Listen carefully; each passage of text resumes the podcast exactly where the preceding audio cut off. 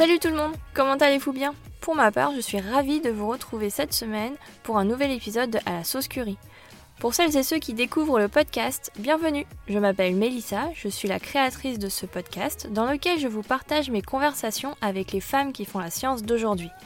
La science au sens large, car elles sont aussi bien ingénieures en recherche biologique, en mécanique des fluides ou bien informaticiennes. Bon, si mon père écoutait ce podcast, il me dirait encore Mélissa, tu sais pas faire court. Eh bien non papa, je sais pas faire court et c'est comme ça. Désolée, mais j'aime papoter avec les gens. Alors si vous aussi, comme mon père, vous trouvez mes épisodes trop longs, pas de souci. Vous trouverez dans la description les différents temps correspondant aux différents sujets abordés. Merci à Cheryline pour la suggestion. Mais comment voulez-vous faire plus court quand tout est intéressant? Surtout avec le sujet d'aujourd'hui, les jeux vidéo. Depuis un peu plus de 3 ans maintenant, Jade est gameplay programmeuse chez Ubisoft. Polyvalente et très curieuse, elle ne se prédestinait pas spécialement aux jeux vidéo, mais c'est son expérience au Japon pendant son école d'ingénieur qui l'a amenée à s'y intéresser et à trouver son épanouissement entre création et programmation. On découvre avec elle comment sont faits les jeux vidéo à gros budget et le secret qui doit régner jusqu'à leur parution.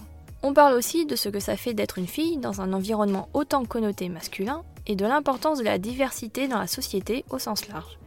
Je précise que Jade parle uniquement en son nom, de son vécu et de son expérience, et pas au nom de son employeur. Désolée d'avance pour les termes anglais et techniques qui ont pu nous échapper. Mon côté geek était à fond et s'est laissé emporter par l'enthousiasme et l'optimisme de Jade. Sinon, si vous aimez ce podcast, comme d'habitude, je vous invite à vous abonner, à laisser un commentaire gentil et à mettre 5 étoiles sur votre appli de podcast. Ça sert pour le référencement et surtout parce que j'aime bien papoter avec vous. Cet épisode ainsi que tous les précédents sont disponibles sur votre appli de podcast, Apple Podcast, Podcast Addict, Castbox, mais aussi sur Spotify, Deezer, YouTube et directement sur le site internet à la saucecurie.com. Pour ne rien rater de l'actu, il y a les réseaux sociaux, Instagram, Twitter, Facebook. Tous les liens sont dans les notes de cet épisode. Merci beaucoup pour votre écoute et pour votre soutien. N'hésitez pas à en parler autour de vous et à le partager. C'est le meilleur moyen pour faire grandir ce podcast. On se retrouve samedi dans deux semaines. Sur ce, je vous laisse avec Jade. Ciao Salut Jade Salut Comment ça va? Bah écoute, euh, ça va bien et toi? Très bien. Merci d'avoir accepté euh, cette petite euh, invitation à discuter. Avec grand plaisir. alors, Jade, que fais-tu dans la vie? Alors, je suis gameplay programmeuse à Ubisoft. Ok. Qui est une boîte de jeux vidéo.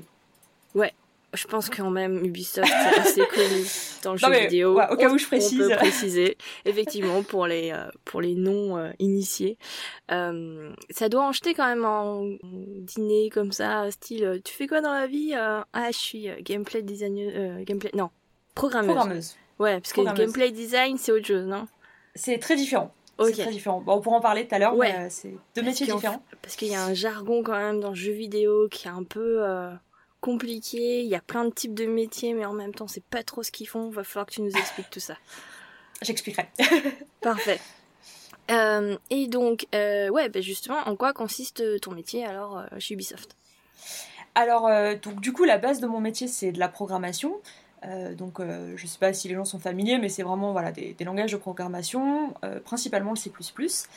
Et en fait, mon boulot, c'est de travailler avec d'autres types de métiers type euh, des artistes, euh, des designers, euh, designers et designeuses, des testeurs et des testeuses, enfin voilà, tout un panel de métiers pour créer des jeux vidéo. Et du coup, moi je suis plutôt dans la partie, on va dire, technique. je ne vais pas forcément créer des mondes ou quoi que ce soit. Mon boulot, ça va plutôt être de permettre aux artistes d'intégrer ce qu'ils font dans le jeu. Ok, donc c'est vraiment le côté technique, comment en fait ça va apparaître à l'écran, comment euh, le joueur va pouvoir interagir si, si, par exemple il clique euh, avec sa souris, euh, enfin je parle pour un jeu PC, s'il clique avec sa souris à tel endroit, hop, ça va faire telle action. C'est ça, c'est exactement ça. En fait, c'est ce qu'on appelle la partie gameplay. Parce qu'en fait, même en programmation, il y a différents aspects de la programmation. Il va y avoir, mhm. par exemple, la programmation réseau, où là, c'est très spécifique sur comment t'envoies des paquets d'informations à travers le réseau. Mais c'est pas du tout ce que je fais. Moi, je fais vraiment la partie donc gameplay. Donc, c'est vraiment la partie du jeu où tu tu, tu programmes en fait ce que le, joueur ou la joueuse peut faire, les interactions qui sont possibles, comment le monde réagit euh, à ces interactions, euh, quelles sont les informations dont le, joueur ou la joueuse a besoin, euh, etc.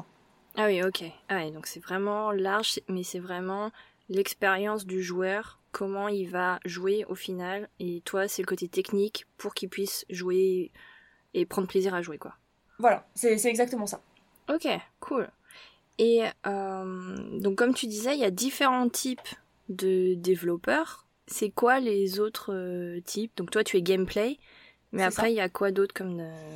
Alors, euh, alors moi-même, je connais pas toutes les catégories parce que c'est vrai que des fois, tu as des équipes avec deux programmeurs qui font des trucs un peu de leur côté et tu sais pas forcément ce qu'ils font.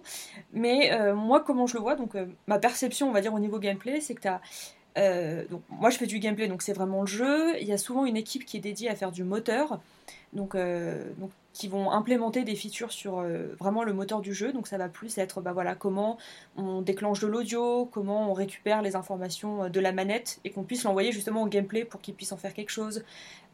comment, combien de pixels t'affiches à l'écran, à quelle vitesse tu rafraîchis. Enfin, voilà, des trucs qui sont très techniques et qui n'ont pas trop rapport euh, avec euh, l'histoire du jeu, on va dire, ou euh, l'univers dans lequel il se passe. Donc ça, c'est plus, on va dire, la partie moteur. J'ai parlé de la partie online, qui est de plus en plus importante sur les, jeux d'aujourd'hui, puisque, par exemple, bah, pour faire une mise à jour, ou comment deux personnes jouent en réseau, Enfin voilà, c'est une programmation qui est assez différente et avec des paradigmes assez, assez différents de ce que je fais. on va avoir des programmeurs 3D par exemple, où là ça va être très bah, sur, bah, pareil, comment tu optimises en fait l'affichage des modèles 3D, parce que euh, en fait, quand tu as un monde en 3D qui est créé, en fait, tu n'affiches que la partie que le, la caméra voit et que, que ce que tu affiches à l'écran. Donc ça sert à rien de, de rendre un monde immense. Enfin, le, le PC tiendrait pas du tout. Tu es obligé en fait hmm. d'optimiser et de ne rendre que ce qui est que les informations importantes. Donc il y a pas mal de travail qui est fait. Euh, souvent, c'est des trucs qui sont repris même de, de la recherche ou dans d'autres domaines. En fait, c'est commun à plein de domaines, genre le, cinéma d'animation, euh, les FX dans le cinéma, la modélisation dans l'industrie. Enfin, voilà, c'est plus euh, cette partie-là. Mhm. Euh, voilà, j'identifie ces quatre grosses catégories. Après, voilà, il y a des gens qui sont beaucoup plus techniques parce qu'ils sont plus seniors, donc qui vont plus avoir une vision très très macro de comment euh, les différentes équipes travaillent entre elles, même les différentes équipes de prog, donc quel logiciel on va utiliser, quel type de version on va faire, sur quel type de plateforme on va jouer. Mais voilà, ça c'est des trucs assez, assez bas niveau, parce qu'on considère ça dans l'autre sens. plus c'est euh, comment dire, euh, plus c'est proche de la machine et plus c'est bas niveau. Voilà. Et moi, je suis plutôt haut niveau dans le sens où c'est plus abstrait, c'est plus des concepts, bah voilà, dans quel monde tu joues, euh, est-ce que ton personnage il a un chapeau ou une robe, enfin voilà, c'est ah haut niveau dans ce sens-là. Ah oui, c'est inversé pour vous quoi. Ouais, voilà. et, et est-ce que c'est facile de passer d'un type de développeur, développeuse à un autre type? Ou une fois que tu es spécialisé, tu vois, dans le gameplay, au final, pour passer, par exemple, je sais pas moi, sur du online, c'est ça va être compliqué.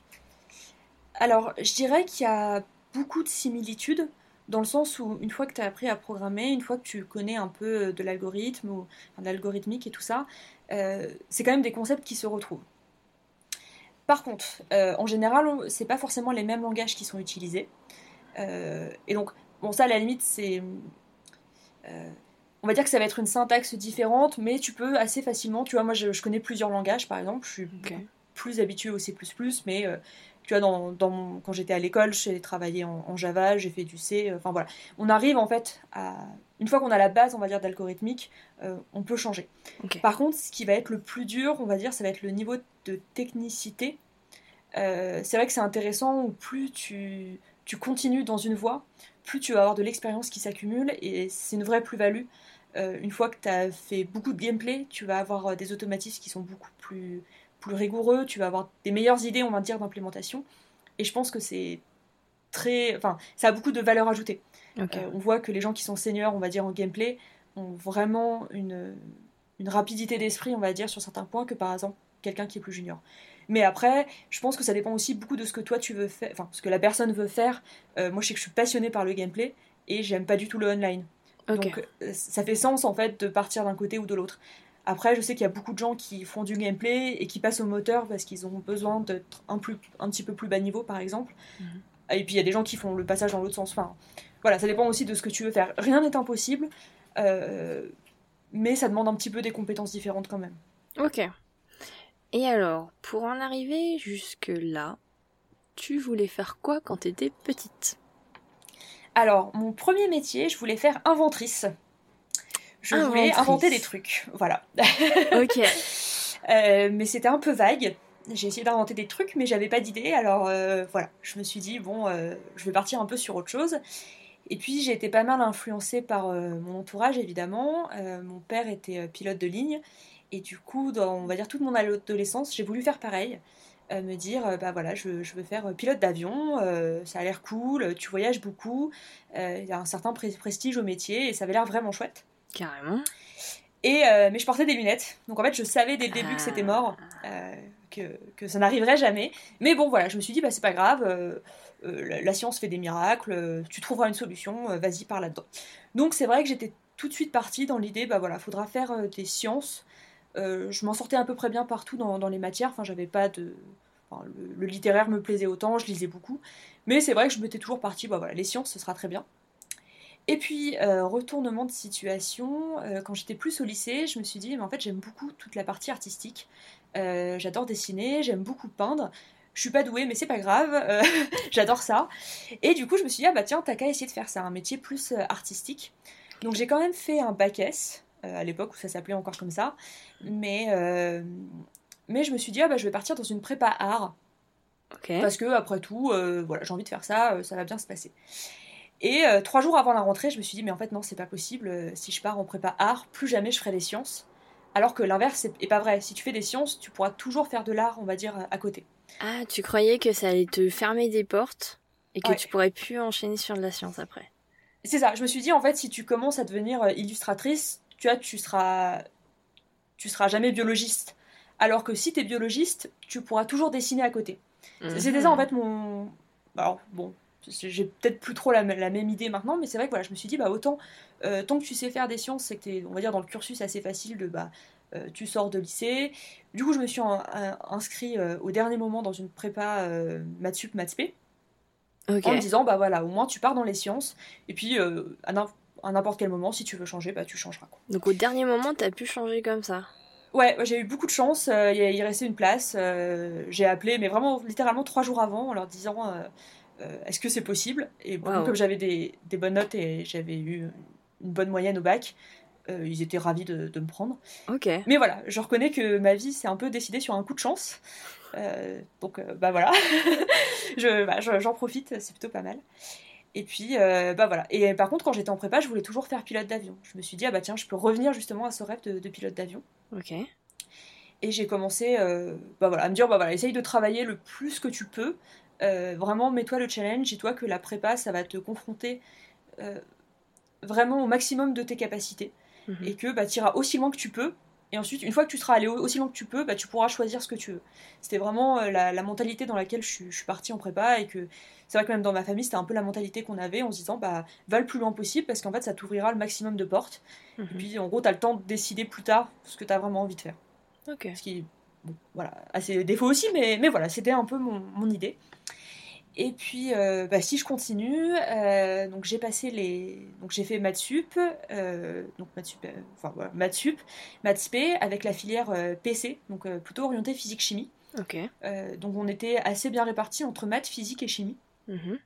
Et bah, j'aimais assez les trois matières. Enfin, c'était assez équivalent pour moi. Ok, donc même jusqu'en prépa, t'étais assez homogène entre les trois matières, t'avais pas de préférence spécialement.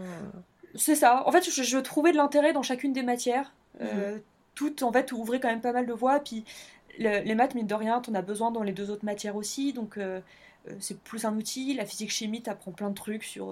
Enfin, tu dis, ah bah, tiens, tu peux faire à la fois de, de l'astronomie ou tu peux faire de, la science quantique. Enfin, tu vois, ça t'ouvre plein de portes, alors que la chimie, tu peux faire vraiment de la, bah, de la chimie organique, par exemple, ou tu peux faire mhm. plus, tu peux partir chez dans les vaccins ou dans la médecine. Enfin voilà, ça, ouvrait toujours plein de portes, donc je ne me suis pas vraiment décidée. Mais euh, une fois que tu as passé les concours, bah, il faut se décider dans quelle école tu vas. Ben ouais, c'est ça, c'est tu dois choisir en plus à quel concours tu te présentes en fonction des écoles qui sont sous ces concours. C'est ça, exactement. Et en plus, c'est assez catégorisé. Ok. Et euh, donc voilà, bon j'ai passé un peu, euh, j'ai passé pas mal de concours sans trop savoir euh, où j'allais, tu vois, j'ai passé les concours de l'armée de l'air, enfin voilà, des trucs qui, qui n'avaient rien à voir et je me suis dit, bah, j'ai encore le temps de choisir, tu vois, de me dire, je, teste tout et je choisirais plus tard. Tu vois, je repoussais un peu la date du choix Mhm. parce que j'arrivais pas à me décider et toutes les, les voies me paraissaient bien. Mais bon, il y a un jour où il faut, il faut décider. Et j'ai fait un choix qui n'était pas forcément pour les bonnes raisons. En fait, euh, j'ai toujours rêvé part... enfin, j'ai toujours voulu partir au Japon. Euh, je suis tombée euh, dans mon adolescence euh, dans les mangas et vraiment c'était un truc certain dans ma vie. Un jour j'irai au Japon. Je sais pas comment j'irai, je sais pas pourquoi j'irai, mais voilà, un jour j'irai découvrir le Japon. Et du coup, en feuilletant un peu les écoles, mon, mon premier critère, on va dire un peu, avant trop de savoir ce qu'ils faisaient, c'est de se dire est-ce qu'il y a un accord d'échange avec le Japon? Ah ouais. Donc, tu vois, le, le critère qui est, qui est pas bon, enfin, tu vois, tu, tu décides pas ta vie là-dessus, mais Ouais, si c'était un objectif pour toi, en fait, c'était un bon moyen en fait de pouvoir aller au Japon. bah, c'est ça. Mais euh, Mm. je me suis dit, tiens, parce qu'en fait, j'étais partie du principe que même après ton école, euh, j'aurai encore le choix de ce que je veux faire. En fait, j'imaginais pas que l'école allait vraiment me fermer des portes. Ok. Euh, C'était plus, bon, ça les rétrécit un petit peu, mais j'aurais encore beaucoup de choix. Et euh, bon, du coup, en feuilletant un peu toutes les brochures, euh, je suis tombée sur euh, une école d'informatique, l'ENSIMAG, à Grenoble. Et sur leur brochure, ils avaient plusieurs filières, dont une filière, de l'image et de la modélisation 3D. Et ils parlaient un peu des anciens élèves qui sont, partis dans l'animation, dans le cinéma d'animation, qui sont partis dans la recherche, mais vraiment de, de la recherche de la modélisation de cheveux ou de ce genre de trucs. Et là, vraiment, ça a fait tilt en me disant Ah oui, mais en fait, j'ai qu'à faire ça. J'ai qu'à partir dans le cinéma d'animation parce que ça pourrait euh, rejoindre mes deux passions qui sont à la fois l'art, le côté vraiment artistique et créatif, et en Mhm. même temps le côté très technique de bah voilà, tu fais de la programmation, donc c'est assez carré. euh, et puis j'avais encore cette image très scientifique de, de la programmation. Euh, alors que bon, ça l'est un petit peu, mais peut-être pas autant que de la physique quantique, quoi. Tu vois, Oui. c'est un peu plus technique, plus que scientifique, je dirais. Mhm. Enfin, à, à mon avis. hein, voilà. Et donc, euh, voilà, je me suis dit, ah bah tiens, cette filière, elle a l'air pas mal. Euh, Il y a un programme d'échange avec le Japon, check. Et en échange, enfin, et aussi, voilà, il y aura de la modélisation 3D. Et puis, je pense que je pourrais partir dans le cinéma d'animation. Mais tu vois, dans ma tête, j'étais en mode, ah bah, je partirais dans le cinéma d'a- d'animation, mais presque en tant qu'artiste, tu vois. En Ouais. mode, ah bah, je ferais de la modélisation 3D, euh, tout ça, alors que c'est pas du tout, euh, en fait, ce que j'allais apprendre à l'école. Mais voilà, je me suis dit, bon, ça va marcher, donc j'ai postulé à cette école et j'ai été prise. Mhm. Cool. Ouais, voilà, c'était plutôt chouette, ouais. Et, euh, et du coup, voilà, je suis partie à Grenoble, euh, parce qu'en fait, j'avais fait mes études euh, à Reims à la base, et donc, euh, voilà, je suis partie dans le sud de la France. Enfin, Par rapport à ou moins dans le Reims. sud. Ouais, voilà, par rapport à sud. Reims, tout est dans le sud. et, et donc, voilà, je suis partie donc pour faire trois ans d'école d'ingénieur. Ok. Et donc voilà, pour apprendre la programmation, j'y connaissais absolument rien, j'avais jamais programmé avant. Euh, j'avais fait un petit module euh, d'initiation à la programmation, mais euh, vraiment je me rappelais de rien. Enfin, tu vois, j'ai vraiment appris tout de, de zéro là-bas. Et ça t'avait pas plus plu justement cette initiation? Ça t'avait pas spécialement marqué Non, bah tu vois, c'était sympa, mais comme toutes les autres matières étaient sympas. Tu vois, j'aimais autant l'histoire que, que ce module-là. Tu vois, il y avait pas de, ça a pas fait tilt quoi à ce Mhm. moment-là. Ok. Et alors, comment que c'était? T'as kiffé justement découvrir la programmation? Est-ce que tu continuais aussi également à dessiner? Est-ce qu'il y avait le côté art que tu attendais qui était là ou pas? Alors, euh, la première année, c'est assez difficile parce que c'est très généraliste. Euh, donc, tu vas vraiment apprendre les bases de l'algorithmique. tu apprends vraiment les bases de la programmation à un très très bas niveau. Donc, on en revient à ce niveau où c'est pas du tout abstrait. t'es- euh, je dis pas que tu écris en, en binaire, parce que, enfin, entre, en 0 ou 1, parce que plus personne ne fait ça, en tout cas, personne que je connais. Mhm. Mais voilà, c'était vraiment euh, revenir aux bases de la programmation, comment ça marche, comment tu communiques avec un ordinateur. Donc, c'était très technique. Euh, mais bon, c'était assez intéressant. Et puis, mine de rien, on est confronté euh, tout le temps à l'informatique, sans s'en rendre compte en fait. Mais maintenant, Mm. on utilise, quasiment tout le monde utilise un ordinateur ou un téléphone. Mm. Quand tu marches dans la rue, enfin, tu vois sans arrêt en fait de l'informatique. Et donc, c'était intéressant de déconstruire comment c'était fait, de voir un peu l'envers du décor, euh, comment ça marchait. Et donc, euh, voilà, j'ai fait une première année assez généraliste. euh, euh, Il y avait certains trucs que j'aimais bien. Voilà, j'aimais beaucoup l'algorithmique. Euh, mais tout ce qui était un peu plus comment marche le, le hardware ou les trucs très bas niveau, euh, ça, ça me passait au-dessus. Genre l'optimisation, ça m'intéressait pas. Euh, alors que tout ce qui était plus euh, interface utilisateur, donc tout ce qui était visuel, ça, ça me parlait beaucoup plus. Ok. Donc, euh, mais j'avais toujours comme objectif de partir au Japon. Et euh, ça, on m'a dit ah oui, mais tu peux pas la première année. C'est à la fin de ta deuxième année, si tu n'as jamais passé les rattrapages. Il faut que tu passes toujours du premier coup. Ah ouais, c'était sélectif quand même. Ouais, mais c'est aussi une sacrée motivation à pas passer au rattrapage. donc autant dire que j'ai bien bossé. Euh, mais à la limite, c'était pas plus mal. Hein, euh. mm, mm. Donc voilà, j'ai vraiment c'était bah voilà, je je suis sortie quand même parce qu'on va pas se mentir, l'école d'ingé c'est un peu comme l'école de commerce. Hein, il y a beaucoup de, de soirées et d'activités. Euh. Surtout quand tu sors de prépa, tu vois, t'as beaucoup donné pendant deux ans, donc t'as besoin de te détendre. Ouais, est-ce que t'as trouvé ça quand même un peu plus simple que la prépa? Comme, euh, beaucoup, comme beaucoup, en fait, euh, de ce que j'ai entendu. Une fois que t'es sorti de la prépa, que t'arrives en école d'ingé, en général, tu trouves ça quand même plus cool. C'était plus simple.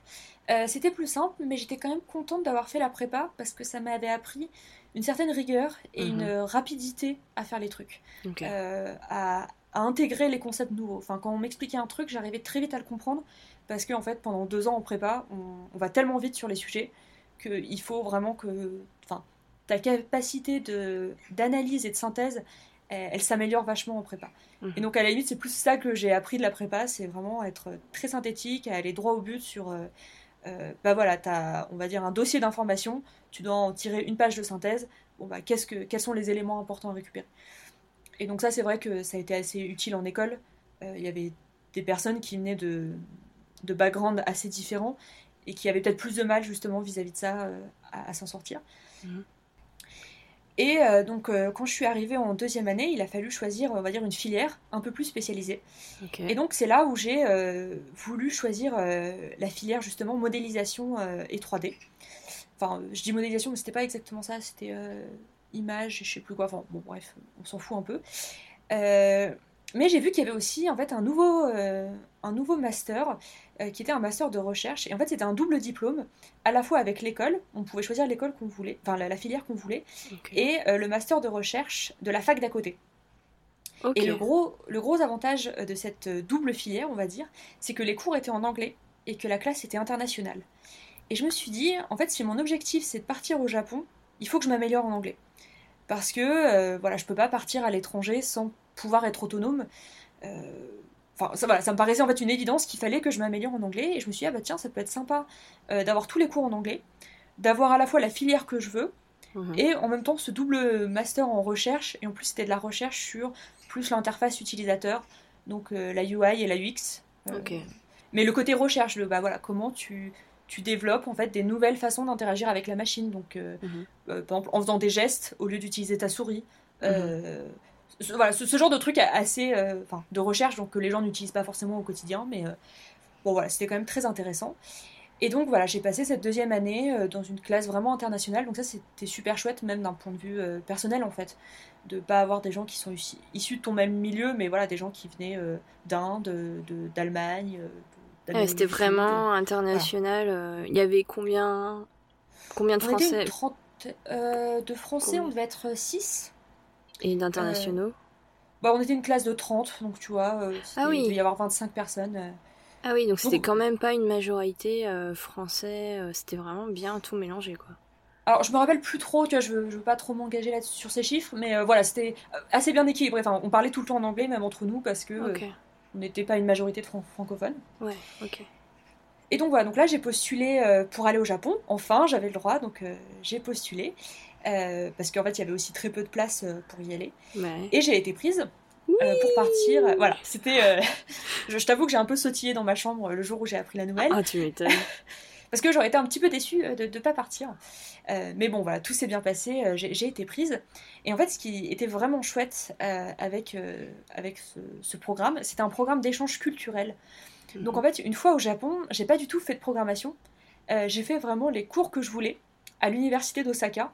Parce que mhm. le but, c'était d'avoir une ouverture, en fait, euh, culturelle et, sociale sur une nouvelle, enfin, sur un nouveau pays qui était le Japon. Donc, en fait, tu n'étais pas obligé de prendre des cours de programmation liés à ton parcours. Tu pouvais, par exemple, prendre des cours de japonais. Euh, exactement. Bah, D'ailleurs, ils étaient obligatoires. Ok. voilà, les, cours de japonais. Euh, mais c'est ça. En fait, c'était c'était une année de césure. Donc cette année n'a pas compté dans mon cursus. c'était vraiment voilà une année un peu de, de break entre guillemets où, euh, où le but c'était voilà, d'essayer d'explorer des trucs. Ah, et autant dire que. Voilà, moi j'en ai profité pour faire tout sauf des matières scientifiques. Ah, tu m'étonnes. voilà, j'ai fait de la sociologie, j'ai fait de l'anthropologie, j'ai fait des gender studies, j'ai fait voilà tout ce qui est histoire de l'art. Enfin voilà, j'ai essayé de prendre tout ce que je pouvais. Alors tous les cours étaient en anglais, donc il n'y avait pas autant de cours que que ce que l'université propose évidemment, mhm. mais il y avait quand même voilà beaucoup de, de, de sujets différents. Et franchement, ça a été, je pense, l'année où j'ai le plus grandi, mhm. euh, on va dire, euh, à titre personnel, parce que quand tu te confrontes, on va dire, à la sociologie, quand on n'a jamais fait, en fait, dans, ta, dans ton cursus scolaire, mhm. ça, ça t'ouvre, on va dire, une nouvelle façon de voir le monde et une nouvelle façon de, comprendre les choses. Euh, les gender studies, c'était incroyable aussi pour comprendre comment on vit, de la façon dont on vit. Et le fait de le faire à l'étranger, ça permettait en fait de se mettre dans un environnement différent, de sortir de sa zone de confort et de se dire, bah, en fait, voilà, j'ai un an pour, euh, pour apprendre plein de trucs. Et euh, bah, du coup, tu te forces à. Enfin, tu te forces. Tu t'es poussé à découvrir plein de choses, mhm. à te dire, bah, je connais pas cette activité, bah vas-y, je vais tenter parce que de toute manière, je suis là qu'un an et c'est le moment d'en profiter. Ouais. Et donc, c'est vraiment ce que j'ai fait. Euh, ça a été un, an de, voilà, de découverte et assez chouette. Voilà. Ah ouais, tu m'étonnes. Ah non, j'imagine, ça devait être trop bien. Et puis surtout, étudier des thèmes comme justement les gender studies, donc les études de genre et euh, la sociologie, d'un point de vue aussi d'un autre pays, parce qu'au final tout ça, on a, on l'intègre un peu en fait parce qu'on vit dans une société euh, et donc dans la société française euh, pour notre cas, mais ensuite une fois que c'est que c'est enseigné dans un autre pays, au final c'est peut-être une autre vision également de, de, de cette matière, quoi. Et euh, c'est, ça doit être super intéressant à confronter justement euh, ces, ces, cultures et ces points de vue, quoi. Et eh ben, c'est exactement ça. En fait, ce qui était chouette, c'est que comme c'était les cours en anglais, il y avait beaucoup d'autres étudiants euh, internationaux qui étaient là. Et donc, en fait, quand tu abordes des sujets, on va dire, tels que la famille, et eh ben, quelqu'un qui vit en Amérique du Sud n'a pas du tout la même vision que quelqu'un qui vit en Asie ou que quelqu'un qui mmh. vit en Europe. Et en fait, c'est intéressant de, ça force à remettre en question énormément de choses qui paraissent aller de soi quand tu es dans un milieu homogène. Mhm. Et en fait, quand tu es confronté à une autre vision, quelqu'un qui dit Ah oui, mais moi je vois pas du tout euh, mes parents de cette façon-là, euh, ou euh, le couple de cette façon-là, ou tout ça, ça, ça force en fait à, se poser plein de questions et à se dire Ah bah tiens, en fait, ma façon de penser ou de vivre, elle n'est pas du tout universelle, elle est très centrée, on va dire, sur, bah, sur, mon pays, la façon dont j'ai vécu. Et du coup, ça force en fait à, à remettre plein de choses en question c'est pour ça que je dis que voilà, moi ça m'a appris plein de trucs parce que. Et puis, euh, comment dire? Je pense que c'est aussi intéressant après, même plus tard dans la vie, de se rendre compte en fait que, euh, surtout dans le jeu vidéo par exemple, où y a, on travaille avec des équipes qui sont partout dans le monde, et ben en fait c'est intéressant de se dire que bah voilà, ta vision des choses elle est pas la même parce que forcément t'as pas du tout le background euh, culturel et social qui va, qui va avec. Et donc ça permet aussi un peu plus de, de souplesse et de, je dirais, d'adaptabilité Mhm. Euh, vis-à-vis des autres cultures. Et même quand tu fais un jeu, tu dis que tu vas pas forcément le faire pour des joueurs qui font partie de la même culture que toi, mais aussi des joueurs qui ont d'autres cultures. Et ça permet en fait de garder à l'esprit que, par exemple, tu vas représenter euh, une famille dans un jeu, bah faut se dire que cette représentation elle est pas du tout universelle et qu'il y a peut-être des, des, joueurs et des joueuses qui vont pas du tout y être sensibles parce que pour eux ça représente pas la même chose. Et donc je pense que c'est intéressant dès que tu fais de la création de se dire bah en fait euh, je, ma création, elle emporte avec elle euh, tout mon passé, on va dire, on va dire tout mon mhm. bagage. Et euh, voilà, c'était intéressant pour ça. Ouais, non, c'est passionnant. Ouais, non, j'avoue, ça, ça devait être une expérience géniale. Et donc, tu reviens. En fait, euh, je vais rajouter un petit point qui n'est pas du tout anodin. c'est qu'en fait, j'avais quand même beaucoup de temps libre. J'avais beaucoup de temps libre et je me suis dit, en fait, quand je vais rentrer en France, je vais devoir trouver un stage. Et le problème, c'est que bah, j'ai pas forcément grand chose à mettre sur mon CV. j'ai pas j'ai pas beaucoup d'expérience, j'ai pas fait euh, de stage, enfin j'ai fait un stage en, première année, en deuxième année, euh, mais qui étaient pas, euh, bon, qui, m'ont plu, hein, qui étaient intéressants, mais qui n'ont pas forcément révolutionné, on va dire, mon profil. Et donc je me suis dit, bah attends, j'ai du temps libre, le jeu vidéo, ça ramène pas mal le côté créatif et le côté technique. En plus, j'avais commencé à jouer pas mal en école d'ingénieur, on m'avait passé des jeux, j'avais... enfin, je jouais, je jouais pas mal quand j'étais plus jeune, mais sans me rendre compte que je jouais. Tu vois, je ne m'identifiais pas comme gameuse, on va dire, mhm. parce que pour moi, bah voilà, je jouais aux Sims, mais euh, c'était pas vraiment un jeu vidéo. Tu vois, j'avais encore cette vision très biaisée que le jeu vidéo, euh, c'est euh, c'est Mario, c'est Zelda, et j'ai jamais joué quand j'étais petite. Tu vois, moi j'ai joué aux, Sims, j'ai joué à des jeux de. de... Ah, j'ai oublié le nom. Comme civilisation. des... Oui, où tu construis une civilisation style Anno ou Age of Empire, des choses comme ça. J'ai joué des heures à Age of Empire, mais pour mm. moi c'était pas des jeux vidéo parce que tu contrôlais pas un personnage. Enfin, tu vois, j'avais vraiment une vision euh, biaisée. Ah, d'accord. Euh, parce que euh, je connaissais personne dans mon entourage ne jouait, donc en fait, c'est juste. Bah, voilà, Jade, elle passe du temps sur son ordi, elle fait ses trucs, mais c'est pas vraiment du jeu vidéo. Et une fois que je suis arrivée en école, j'ai découvert Assassin's Creed 2, donc d'Ubisoft, et vraiment, j'ai pris une, claque monumentale. Enfin, je rentrais le midi pour jouer, j'arrivais limite en, retard en cours parce que je voulais jouer. Et vraiment, je me suis dit, mais j'adore, enfin, ça m'a complètement passionnée. Et donc je me suis dit, bah tiens, je vais essayer de faire un petit jeu de mon côté, on va bien voir si ça me plaît. Et puis euh, il se trouve qu'entre temps j'étais avec euh, quelqu'un qui jouait beaucoup et qui m'a aussi fait découvrir un peu euh, ce que, enfin voilà, sa passion et tout ça. Et donc on s'est dit, bah tiens, on va essayer de faire un petit jeu ensemble, parce que c'est aussi quelqu'un qui avait des compétences là-dedans. Et on va essayer d'apprendre ensemble comment ça marche. Donc on a lancé le moteur Unity, Ok. Et donc, qui est un moteur assez classique pour euh, les gens qui font leur, jeu, enfin plus pour les petites équipes, même s'il commence à y avoir des grosses équipes qui viennent dessus, mais voilà, ça marche très bien pour les gens qui débutent. Ou, euh, voilà, pour Donc c'est accessible à tout le monde, faut payer euh, peut-être un minimum, je sais pas. Non, c'est free? Non, non, en fait c'est gratuit et ça devient payant à partir du moment où tu sors un jeu et que tu gagnes de l'argent dessus, à partir d'un ah, certain montant. Donc c'est pas mal si tu veux en fait te lancer. Il y a énormément de tutoriels, il y a une communauté qui est assez active et ça permet en fait de le, moteur est complet en fait, tu peux vraiment faire plein de trucs, plein de types de jeux différents. Et en plus, tu te dis, bah voilà, même si je le sors un jour, à moins que je gagne, je sais plus, euh, à l'époque c'était peut-être 200 000 dollars par an. Ah oui, euh, j'ai pas de, royalties à payer, j'ai pas à donner de l'argent au moteur. Donc tu te dis, oh bah tiens, ça me coûte rien d'essayer de faire un jeu quoi. Ouais. Et donc euh, j'ai commencé à faire ça et j'ai vraiment adoré.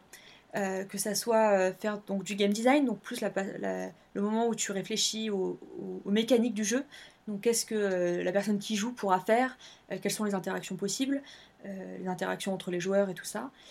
j'ai adoré, j'ai fait beaucoup d'animation et beaucoup de graphisme. C'est-à-dire, bah, en mhm. fait, il y a un moment où il faut pouvoir voir quelque chose dans ton jeu. Donc, voilà, je me suis dit, bah, comment l'animation ça marche? Mhm. effectivement, je faisais toute la partie programmation. Enfin, j'étais pas toute seule, hein, mais voilà, on était deux à faire la partie programmation. Mhm. Et toute la partie sound design. Bah, parce qu'en fait, un jeu, s'il n'y a pas de son, c'est très plat. Enfin, t'as vraiment besoin de. Tu t'ennuies un peu, quoi. Ouais, voilà. Et en mm. fait, on, des fois, on se rend même pas compte du sound design. On s'en rend compte que quand il est pas là ou qu'il est mal fait. C'est juste que ça améliore tellement ton expérience. Mm-hmm. Mais c'est rare que tu dises ah tiens ce son il est parfait. Mm. Mais c'est juste qu'il serait pas là, tu bah, le jeu serait moins agréable. Bah, c'est un peu comme quand quelque chose est bien fait, tu t'en aperçois pas quoi. C'est ça, c'est exactement ça. Et euh, enfin voilà, donc du coup je me suis vraiment essayé à faire, à voir le jeu dans son ensemble, mm-hmm. pas que la partie programmation, mais vraiment euh, même euh, donc les shaders, donc, euh, je sais pas si les gens savent ce que c'est qu'un shader, mais voilà, c'est plus une partie technique de la 3D. Je vais pas rentrer dans les détails. Euh, ou de la 2D d'ailleurs. Bon, je vais pas rentrer dans les détails, ça, ça va être trop long parce que c'est un sujet passionnant. mais voilà, j'ai vu vraiment plein de choses et je me suis dit en fait, ouais, c'est vraiment ça que je veux faire. Euh, c'est extrêmement riche, c'est extrêmement créatif, et même la partie programmation elle est créative, parce que tu te dis ah bah tiens j'aimerais bien que mon personnage euh, il ait un inventaire, euh, il trouve des, items sur le sol et il le met dans son sac à dos. Mhm. Et en fait tu dis bah j'ai cette idée là, bah, je peux la faire en fait. Je suis mhm. complètement autonome parce que bah, je sais dessiner vite fait, j'ai une idée donc bah, l'idée elle est là, et bah maintenant je sais programmer donc bah, je peux le faire moi-même. Et du coup tu essayes, tu vois si c'est rigolo ou pas, et puis tu dis ah ouais mais en fait on pourrait avoir euh, des, sorts en plus, et bah paf, tu le rajoutes. Et en fait, tu te rends compte que avant il n'y avait rien, et toi tu arrives et tu t'arrives à créer un univers complètement. Et ça, c'est un sentiment mais qui est vraiment magique, euh, je trouve. Et bon, je pense qu'il est partagé par plein de gens qui, font de la création, c'est de se dire, bah voilà, il n'y avait rien et je peux vraiment apporter quelque chose. Et euh, il n'y a pas vraiment de limite à ce que je peux faire. Alors, bon, dans, l'absolu, il y a des limites parce que quand tu es tout seul, tu peux pas forcément faire un gros jeu. Mais au moins dans l'idée, euh, sur, sur le principe, tu te dis, bah voilà, je, je peux faire ce que je veux, et si j'ai une idée, bah, je, peux, je peux la transmettre à tout le monde, parce que j'arrive à le faire. Quoi. Ok. Et c'était quoi alors ton jeu? Alors, euh, c'était ce qu'on appelle un roguelike. Euh, un roguelite même pour être précis. Donc en fait c'est un jeu où tu... C'est des parties qui sont souvent assez courtes, mais où il y a énormément d'aléatoires, et donc chaque partie ne se ressemble pas. donc un des jeux qui m'a beaucoup inspiré c'est Binding of Isaac, où en gros tu déplaces un petit personnage, tu es dans un donjon, donc tu dois passer euh, de salle en salle, mhm. et à chaque fois tu tombes sur des, objets différents qui vont améliorer tes capacités de façon différente. Et en fait, c'est super rigolo à jouer parce que chaque partie ne se ressemble pas. Mhm. Et donc ça pousse toujours à en faire d'autres parce que tu dis, ah bah tiens, euh, je vais tout, trouver un item différent et ça va m'amener euh, dans un autre endroit, etc. Et donc euh, voilà, je voulais faire ça comme jeu dans l'univers d'Alice au Pays des Merveilles. En mode, ah bah tiens, tu, tu contrôlerais Alice et chaque, on va dire, chaque étage du donjon, ce serait un élément, on va dire, dans, dans le livre. Donc la chenille, le limpin blanc et tout ça. Et du coup, tu pourrais te, te, déplacer à, travers, à travers cet univers. Et c'était chouette parce que il y avait déjà, on va dire, beaucoup d'idées qui étaient là, parce que mhm. je m'inspirais du livre. Mais en même temps, ça permettait de, prendre des, euh, des libertés créatives complètement dingues en fait. Tu pourrais dire, ah bah tiens, en fait, la chenille, elle est gentille, alors que le lapin, il est méchant. Mhm. Et c'est juste que tu reprends des éléments qui existent déjà, mais tu t'en fais ce que tu veux, quoi. Ok. Alors, euh, on n'a jamais fini ce jeu. Ouais, est-ce que, que j'allais dire, est-ce qu'il est accessible quelque part Est-ce qu'on peut y jouer? Non, non, non, non, non. Euh, en fait, c'est là que je me suis rendu compte que quand t'es peu nombreux, il faut vraiment pas être ambitieux sur ton jeu. En fait, tu peux pas. C'est extrêmement long de faire un jeu. Je m'en mm. rendais pas compte, mais en fait, c'est ça demande tellement, tellement de temps et d'investissement. Tout prend du temps. Faire les animations. Et surtout quand tu fais tout, enfin, soi-même. Tu fais tout, tout seul. C'est ça, parce que euh, faire les animations, ça prend énormément de temps. Ensuite, il faut faire le code qui va avec, il faut faire le level design, le game design, le sound design, la UI, la UX. Et en fait, c'est vertigineux tout ce qu'il y a à faire. Et, euh, et donc, du coup, voilà, l'erreur que je pense que tous les débutants font, c'est d'imaginer un, jeu qui soit trop grand pour ses capacités et son mhm. niveau d'expérience aussi, parce que j'en avais jamais fait avant. Donc, euh, je pense que maintenant, euh, enfin, il faudrait que je, réouvre ce projet juste pour me rendre compte en fait des erreurs que j'ai faites. avec bienveillance, tu vois, c'était normal avec mon niveau mhm. de, faire ce genre d'erreur. Mais de se dire que bah voilà, maintenant, avec un peu plus d'expérience, jamais je ferai comme ça et ça irait beaucoup plus vite. Et, et voilà. Mais bon, donc euh, ce, jeu, ce projet de jeu, voilà, c'était plus une initiation euh, au jeu, et pour se rendre compte si j'aimais bien ça ou, pas. Mais euh, ça restera voilà, dans mon jardin secret des jeux pas sortis. Quoi. Mais après, c'est sûrement une expérience donc, qui t'a amené à postuler à Ubisoft pour chercher un stage, c'est ça? Après, t'as voulu chercher dans le jeu vidéo. Bah c'est ça. En fait, je m'étais déjà dit Ubisoft, ça me plairait pas mal, surtout après avoir joué à Assassin's Creed. Je me suis dit ah mais ce serait dingue si tu faisais un Assassin's Creed. Enfin, ce serait genre vraiment une consécration. Et euh, mais tout le monde en fait me disait mais en fait c'est impossible de rentrer dans le jeu vidéo. Enfin, beaucoup de gens en école d'ingénieur, euh, surtout en informatique, veulent rentrer dans le jeu vidéo. Et au final, il n'y a pas beaucoup de gens qui y vont. Mhm. Euh, pas forcément parce qu'ils n'y arrivent pas, hein, c'est aussi parce qu'au bout d'un moment, tu dis ah bah non, je veux plutôt aller ailleurs. Mais c'est vrai qu'en début d'école, beaucoup de gens veulent faire ça. Et tout, tout, le monde te dit, mais en fait, non, c'est impossible, il n'y a pas de place, les conditions sont très dures et tout ça. Donc, je m'étais dit, bon, bah, je vais postuler, mais euh, on verra bien si ça marche. Euh, mais voilà. En parallèle, j'avais aussi postulé à plus des, un studio de, cinéma d'animation. Tu vois, je m'étais pas fermé la porte que jeux vidéo. Ok. Voilà. Et donc, donc j'ai postulé à Ubisoft, j'ai fait tous les entretiens, donc il y en avait pas mal. tous les entretiens techniques et tout ça. Et j'ai appris que j'ai été prise. Et autant dire que ça a été euh, de nouveau un jour incroyable pour moi. Avec vraiment, voilà. Euh, enfin, en plus, euh, bon, j'avais vraiment tout. Enfin, comment dire Je m'étais beaucoup investie avant, le, avant les, entretiens techniques. J'avais énormément bossé parce que je savais qu'ils faisaient des entretiens en, C, ce que j'avais jamais trop vu, moi, en cours. Et donc, en fait, en rentrant du Japon, donc j'ai eu six mois avant de postuler en stage. Et pendant six mois, bah voilà, je faisais des petits exercices euh, en dehors des cours, juste pour me dire, bah, en fait, à un moment, si tu veux être prise, il faut vraiment euh, que, tu donnes tout. Quoi. essaye au moins de donner ton maximum et tu verras, euh, tu verras si ça paye, mais au moins tu n'auras pas de regrets en disant j'aurais pu faire plus. Quoi. Ah ouais, donc en gros, tu es rentré du Japon, tu es retourné à l'école pendant six mois avant de pouvoir postuler pour ton stage, et pendant ces six mois à côté de tes cours, tu bossais à fond dans l'optique de pouvoir passer ces entretiens techniques, etc. C'est ça, c'est exactement ça. Ah oui, tu savais déjà comment ça allait se passer? Ils sont euh, transparents avec ça ou euh? Alors, euh, il se trouve que j'avais un ancien, un ancien, un ancien élève de mon école qui était justement à Ubisoft et qui mhm. m'avait raconté comment se passaient les entretiens. Et donc, je savais que c'était pas mal de l'algorithmique en C++. Mhm. Et donc, je m'étais dit, bah, il y a un moment, il faut que tu t'entraînes là-dessus, à faire de l'algorithmique, parce qu'en fait, c'est plus tu as d'expérience, plus c'est facile de résoudre les problèmes. Mhm. Euh, parce que tu as, un bagage derrière qui vient avec. Et donc je m'étais dit, bah, puisque c'est pas l'école qui va m'apporter ça, parce que euh, voilà, en école on voyait plein de trucs, mais c'est vrai que Enfin, j'ai vu plein de trucs intéressants. hein. J'ai vu comment on modélisait la 3D, comment ça marchait, voilà, tout ce qui était euh, euh, euh, les, les vertex, les shaders, et tout ça. Euh, j'ai fait aussi beaucoup de UI et du X, donc essayer de comprendre, bah tiens, comment euh, tu peux, euh, euh, comment tu peux rendre, tu peux faciliter la vie, de ton utilisateur. euh, comment tu peux faire en sorte que interagir avec une machine, ça soit pas un calvaire, mais que ça soit en fait évident euh, que euh, dès que la personne veut faire quelque chose, bah, en fait, elle sache tout de suite comment faire. Donc Mhm. voilà, j'ai quand même appris des trucs qui sont très importants aujourd'hui dans mon métier. Mais c'est vrai que voilà, sur la partie technique, je me suis dit, bah voilà, je vais essayer de pas mal bosser. Donc voilà, j'ai eu les entretiens et euh, j'ai été prise pour faire un stage de 6 mois de fin d'études euh, à, euh, à Ubisoft Paris. Et j'ai été prise sur le jeu Ghost Recon Wildlands, donc qui est un jeu, on va dire, un shooter militaire. Un peu un Call of Duty ou Exactement. un, un jeu de pan-pan-pan, quoi. Ouais, ouais, voilà, je l'aurais pas mieux dit. Euh, ce qui était en plus pas du tout le genre de jeu auquel moi je jouais. Euh, c'est vrai que moi je suis plus sur les jeux d'aventure et d'exploration. Et c'est vrai qu'un jeu de guerre, bon, c'était pas, pas ma passion, mais euh, après tout, j'étais prise donc j'allais pas faire euh, la fine bouche. hein. J'étais Mhm. déjà tellement contente de rentrer dans le studio. Et je suis rentrée dans l'équipe euh, exposition. Donc c'est ceux qui en plus font la UX et la UI du jeu. Et donc en fait ça tombait super bien parce que c'est ce que moi j'avais fait pendant mes études. Mhm. Et donc euh, j'avais déjà un petit peu des, euh, les, les connaissances euh, théoriques sur ce que c'était parce que bah, voilà, j'a- j'avais fait ça pendant, pendant mes deux années spécialisées en école. Et donc là, bah, voilà, pendant six mois, j'ai travaillé sur ce jeu. En plus, c'est intéressant parce que je suis arrivée à la toute fin du jeu. Et donc, j'ai vu le moment où le jeu est sorti et j'ai travaillé en fait sur les, les patchs euh, d'update, enfin les, les mises à jour en fait qui sont sorties après.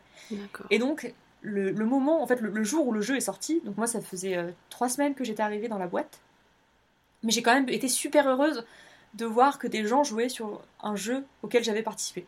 Alors, autant dire que trois semaines en stage, tu fais pas forcément grand chose, mais, mais, mais tu vois, j'avais cette satisfaction de se dire, c'est incroyable, euh, j'ai fait un truc et les gens jouent et les gens adorent, enfin, parce qu'en plus, le jeu a été assez bien reçu. Et euh, vraiment, c'était un sentiment euh, ultra grisant en fait. Mhm. Et puis, comme tu- on en parlait un petit peu tout à l'heure, mais c'est vrai que quand t'arrives en soirée et que tu dis, ah bah tiens, moi j'ai travaillé sur ce jeu-là, et puis t'as des gens qui disent, ah mais je connais et tout, j'adore. Enfin, c'est super quoi. Tu, Ouais. tu... C'est très valorisant. Et en plus, euh, comme moi je suis passionnée de jeu, tu peux discuter avec des gens qui ont joué et ils te, ils te parlent de eux, comment ils ont vécu le jeu. Et toi, t'as la, la, la version, t'as l'envers du décor. Et tu te dis, ah tiens, c'est rigolo, eux ils aiment bien ça alors que ça a été horrible à faire. Euh, ou alors à côté de ça, tu te dis, ils adorent ça alors qu'en fait c'est un, c'est un malheureux accident si ça marche comme ça, tu vois. et et, et c'est super satisfaisant en fait de, de voir un peu euh, ouais, voilà, l'envers du décor. Euh, et donc voilà, donc ça, ça a été mes six mois de stage. Euh, et puis j'ai été prise ensuite en CDD, euh, donc toujours à Ubisoft Paris, Mhm. toujours dans la même équipe, mais cette fois on a travaillé sur la suite euh, qui s'app- qui s'appelle euh, Ghost Recon Breakpoint, euh, qui est sorti en octobre de l'année dernière, donc en octobre 2018. Ok. Donc euh, voilà, j'ai passé euh, 2018 ou 2019 2019, pardon, euh, Ok. t'as raison, de, de- 2019. Nous sommes en 2020. Et oui. Oui, voilà. On s'y perd un peu, mais, mais voilà. Mais du coup, voilà, j'ai passé deux ans euh, donc sur euh, Ghost Recon Breakpoint.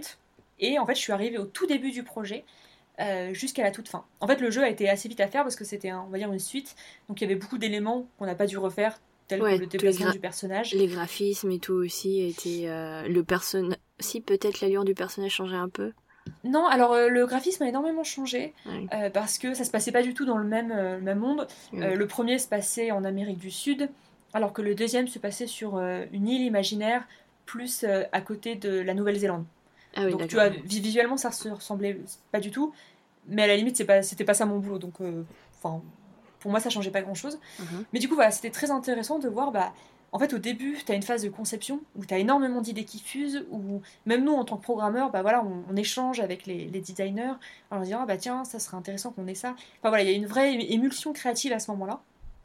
Et puis c'est aussi le moment où tu fais beaucoup de prototypes. Donc ça veut dire que tu quelqu'un a une idée, tu dis ah bah tiens, elle coûte pas très cher à tester, on va voir si ça marche. Donc euh, tu, tu, tu codes beaucoup, euh, mais c'est euh, beaucoup de la création quoi. Tu tu t'en fous si c'est pas super optimisé. Alors bon, t'essayes quand même parce que enfin il y a un moment où plus tu es rigoureux, plus ça devient facile de l'être. Mhm. Mais c'est vrai que voilà, il y a un moment très bon bah on sait que ce qu'on va faire, on va pas le garder jusqu'au bout du projet. Ce sera sûrement refait parce que voilà l'idée elle va évoluer au fur et à mesure. Mhm. Mais c'est vraiment un moment super satisfaisant où toutes les semaines tu es sur un sujet différent, tu implémentes des nouvelles features, donc le, jeu s'enrichit énormément, très rapidement. Il n'est pas stable du tout, hein, ça crache tout le temps, mais c'est pas grave en fait, parce que tu as, ce côté créatif qui, qui est très très présent. Puis ensuite, tu passes plus dans une phase de production où là, il y a énormément, beaucoup, enfin, il y a beaucoup plus de monde qui arrive. Euh, nous, sur euh, Breakpoint, on a eu un pic à 800 personnes, je crois. Euh, Répartis dans plein de studios différents à travers le monde. Juste des développeurs Non, non, non, non. tout type de métiers confondus. Ah oui. Donc des, des, artistes, des designers, des testeurs, des chefs de projet. et puis plein de métiers que je connais même pas, tu vois. Ah, mais quand même, ok. 800 personnes, waouh voilà, et donc ça, ça demande aussi pas mal de... Euh, tu travailles pas pareil quand tu es dans une équipe de 5 que quand tu es dans une équipe de 800. Euh, ça, paraît évident, mais, mais c'est vrai que tu... Déjà, il faut être beaucoup plus rigoureux, parce que tu peux pas faire de l'à peu près, parce que si tout le monde fait de l'à peu près, ça marche pas. Mhm. En même temps, c'est énormément de communication, parce qu'en fait, si mhm. tu gardes l'information pour toi, euh, bah, ça va jamais marcher en fait. Il y a un moment, surtout si les gens qui sont à l'étranger, qui parlent pas la même langue, euh, il faut pouvoir communiquer avec eux parce que sinon, euh, euh, bah, tu vas vite rentrer en conflit alors qu'il n'y a pas de raison. Et donc voilà, donc ça c'était la phase de, production, on était franchement très nombreux. Et puis ensuite il y a la, phase, on va dire, plus de stabilisation, où, donc ça c'est à peu près un an avant la sortie, où tu te dis, bah voilà, maintenant il faut que le jeu il fonctionne dans tous les cas, il faut pas qu'il crache, il faut pas qu'il y ait de bugs, il faut qu'il soit à un niveau de qualité bah, exigeant. Mhm. Euh, il faut que ça, soit, euh, que ça soit propre. Et donc là, tu rentres dans une phase beaucoup plus euh, de, de debug, où ça va vraiment être de la qualité, de la qualité, qui t'a des fois supprimé des, des, features que tu avais fait. alors quand j'ai feature, c'est par exemple... des éléments Ouais, voilà, des éléments, on va dire, pardon, peut-être que le, joueur, il pouvait être en delta plane, puis tu te rends compte que c'est pas stable, il y a beaucoup trop de bugs, et tu dis, bah, en fait, finalement, la plus-value pour le joueur, elle n'est pas énorme d'être en deltaplane, donc tu supprimes complètement la partie deltaplane. Okay. Et donc, ça, si toi, tu as travaillé pendant 6 mois sur le deltaplane, c'est un peu euh, euh, frustrant. C'est un peu dur aussi. Voilà, c'est Et en même temps, tu sais que c'est pour, en gros, la bonne cause.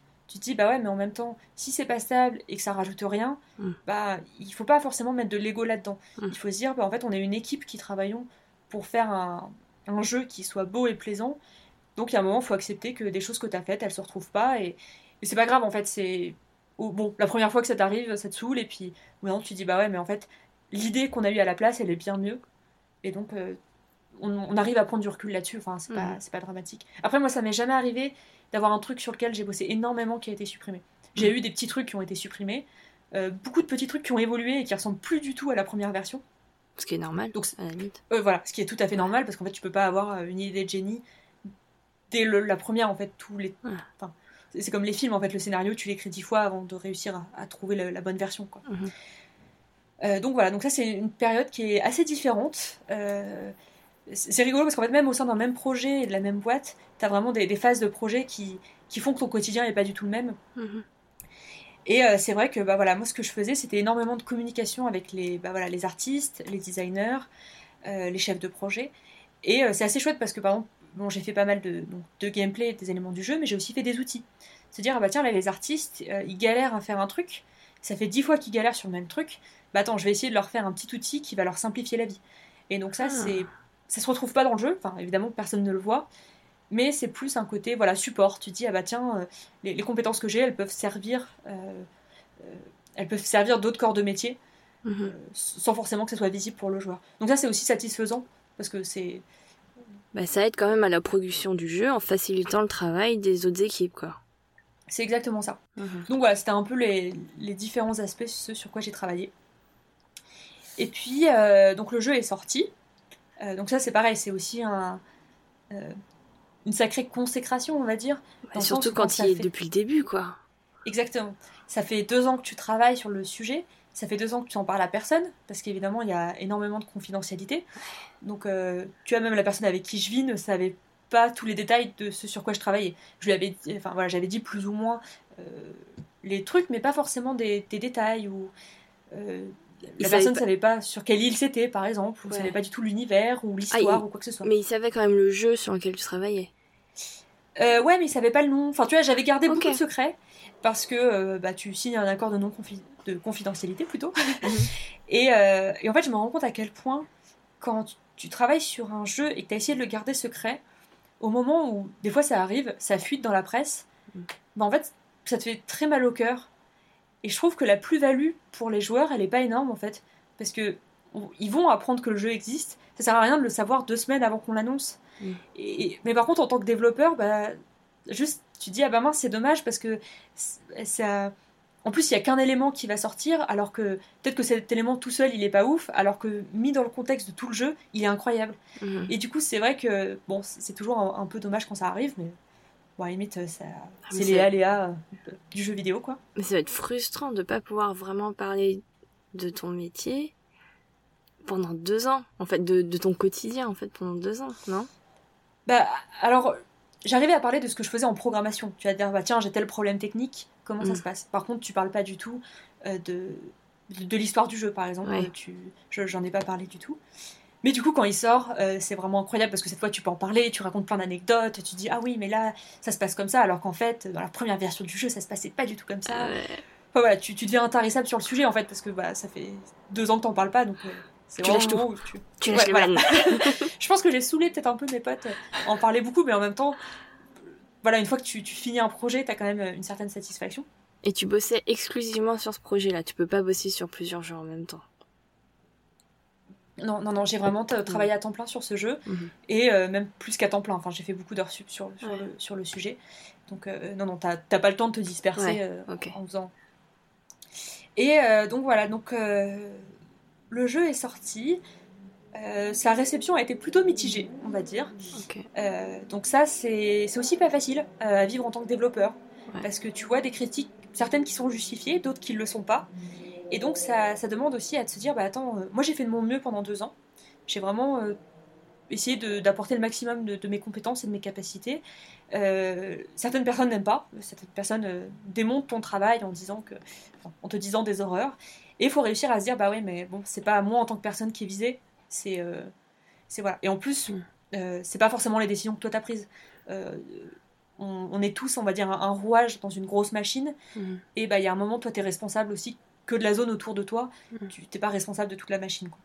Donc, euh, mais bon, j'ai eu quand même. euh, Enfin, par exemple, j'ai beaucoup travaillé. euh, un des trucs dont je suis le plus fier, on va dire, sur le jeu, c'est que j'ai pas mal poussé pour qu'il y ait un mode daltonien au jeu. Mhm. En fait, il était prévu, mais on n'avait pas trop le temps. Et, et voilà, moi, je me suis vraiment mis devant en disant, bah, en fait, j'aimerais bien qu'on le fasse. j'ai vraiment poussé un peu à dire, bah voilà, c'est important. Et donc, au final, on l'a fait. Enfin, je l'ai fait. Et avec, avec d'autres gens, avec des artistes, avec des designers, tout ça. Et euh, de savoir, en fait, que mine de rien, en ayant poussé euh, ce point-là, bah, j'ai permis à des gens euh, qui, bah, qui sont daltoniens de pouvoir jouer au jeu et bah, de rendre un peu plus facile leur vie, on va dire. Et bah, du coup, voilà, j'ai réussi à tirer la satisfaction là-dedans en me disant Mhm. bah, peut-être que le, le jeu n'est pas forcément ce, ce- ce que les gens attendaient, mais au moins voilà, j'ai essayé de le rendre plus accessible pour tout le monde, j'ai essayé que tout le monde puisse en profiter. Donc voilà, après tu arrives à prendre du recul en te disant bah à célébrer un peu les petites victoires du quotidien et puis pas pas se focuser sur une note ou sur un, commentaire. euh. Ouais, et puis les jeux vidéo, euh, niveau critique, c'est un peu. euh, c'est assez high level, quoi. Enfin, ils, ils vont pas de main morte en général quand. C'est un domaine quand même, c'est un peu comme la musique ou le cinéma où euh, la critique est assez facile, quoi. Voilà, elle est assez facile et elle est assez acerbe. Mm. Euh, des fois, elle est pas du tout mesurée, tu vois. Quand on dit Mm. Ah, j'espère que vous mourrez dans d'atroces souffrances, tu dis bon, Ah c'est ouais, qu'un quand jeu même. vidéo, tu vois. euh. Ouais, ouais, ouais, ouais. Et donc, voilà, faut réussir à se dire bah attends, en fait, il y a un moment, il y, a une- il y a une minorité qui parle très fort, mais bon, il y a aussi plein de gens qui l'ont apprécié. euh, et puis, bah, toi, tu as essayé de faire de ton mieux. Et puis, bon, la critique, elle est pas personnelle. En fait, tu n'es pas ton travail. Tu, euh, enfin, je suis une autre personne que Oui. Développeuse, quoi. Je fais d'autres choses dans la vie, euh, tout ça. Mais euh, c'est un truc à savoir. Mais je pense que c'est le cas aussi dans tous les sujets, bah, comme tu disais, voilà, dans le cinéma, dans les livres. euh, Enfin, il y, a un moment. À partir du moment où tu crées quelque chose, tu t'exposes en fait à la critique et, et même toi en fait pour ton podcast. Ah bah Euh, oui, Internet, YouTube, euh, enfin, réseaux sociaux.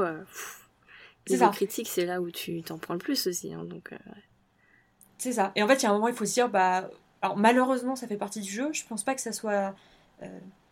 Euh, je pense qu'il faut pas qu'on l'accepte tel quel. Tu vois, qu'on se résigne en se disant, oh là là, c'est la vie. mhm. Mais voilà, je pense qu'on est. Tous ceux qui créent quelque chose euh, sont confrontés à ça. Et en même temps, bah ouais, mais tu crées quelque chose, en fait, t'essayes de faire quelque chose, et c'est plus facile de critiquer quand tu fais rien. Et. euh, alors qu'au moins, toi, tu te dis, bah, moi, j'ai essayé de créer quelque chose, peut-être que ça plaît pas, mais au moins j'ai essayé. Et ceci dit, du coup, ça apprend aussi. Enfin, moi maintenant, je me rends compte que je suis beaucoup moins critique. Enfin, je fais plus de critiques méchantes sur les choses que j'aime pas, tu vois. J'arrive vraiment à me dire, bon, en fait, je suis pas le public cible de cette œuvre tu vois, je vais pas dire oh c'est nul parce que je sais à quel point ça peut être blessant pour la personne qui l'a fait. Mhm. J'arrive à me dire bon bah la personne elle a pas fait pour moi en fait. Euh, oui. Elle me parle pas parce que bah en même temps tu peux pas parler à 7 milliards d'humains enfin. Oui c'est ça. C'est ça forcément ça plaît à certaines personnes et pas à d'autres. Tu peux pas plaire à tout le monde quoi. Voilà. Mais au moins ça ça apprend. C'est un peu l'épreuve du feu mais une fois que tu le sais euh, euh, la vie est plus simple. bon écoute si t'arrives à faire fi de de ça et prendre que le côté positif c'est plutôt c'est plutôt cool quoi de, de, de le prendre euh, comme ça. Oui bah voilà c'est ce que j'essaye de me dire et puis après ça tu sais que tu travailleras sur d'autres projets qui marcheront mieux euh, tu travailleras sur d'autres projets qui marcheront moins bien enfin en fait au bout d'un moment c'est presque plus à l'important l'important c'est de d'essayer de faire des projets qui toi te plaisent et d'essayer d'apporter les idées que toi tu as hmm. et puis après bon la réception on va dire c'est un bonus mais euh, ça doit pas non plus tout contrôler dans ce que tu fais quoi. Hmm, hmm. Et alors justement le évoluer dans le monde du jeu vidéo quand t'es une fille? Parce que je suppose qu'autour de toi, il y a une majorité de mecs, non? Oui, oui, totalement. Ouais. Euh, totalement. Euh, bah, ça a commencé même en école d'ingénieur. On était, je crois, 20% de femmes et c'était une année extraordinaire. Euh, il y avait limite jamais eu ça avant. Ah ouais? Ce qui est assez fou en fait, que quand tu vois les origines de la programmation, c'est beaucoup de femmes en fait aux origines de la programmation. Et, euh, mais euh, l'histoire en a voulu autrement, ce qui fait qu'il y en a beaucoup moins maintenant. Euh, mais c'est vrai que voilà, quand tu arrives dans le jeu vidéo, c'est une minorité. On va dire qu'en production, les derniers chiffres, c'est 14% à peu près. D'accord. Et alors après, il y a beaucoup de femmes, on va dire, dans les métiers support, tels que les ressources humaines, par exemple. Mhm. Mais c'est vrai que dans ceux qui font le jeu à proprement parler, là, c'est vraiment une... Enfin, il y a très peu de femmes, mhm. et encore plus en programmation. Euh, c'est vrai que côté artiste, on va dire, euh, il y a quand même euh, pas mal de femmes. Bizarrement, en game design, il n'y a pas beaucoup de femmes, alors qu'on pourrait croire qu'il y en avait plein, mais c'est vrai que moi, j'ai jamais trop travaillé avec des femmes game designeuses.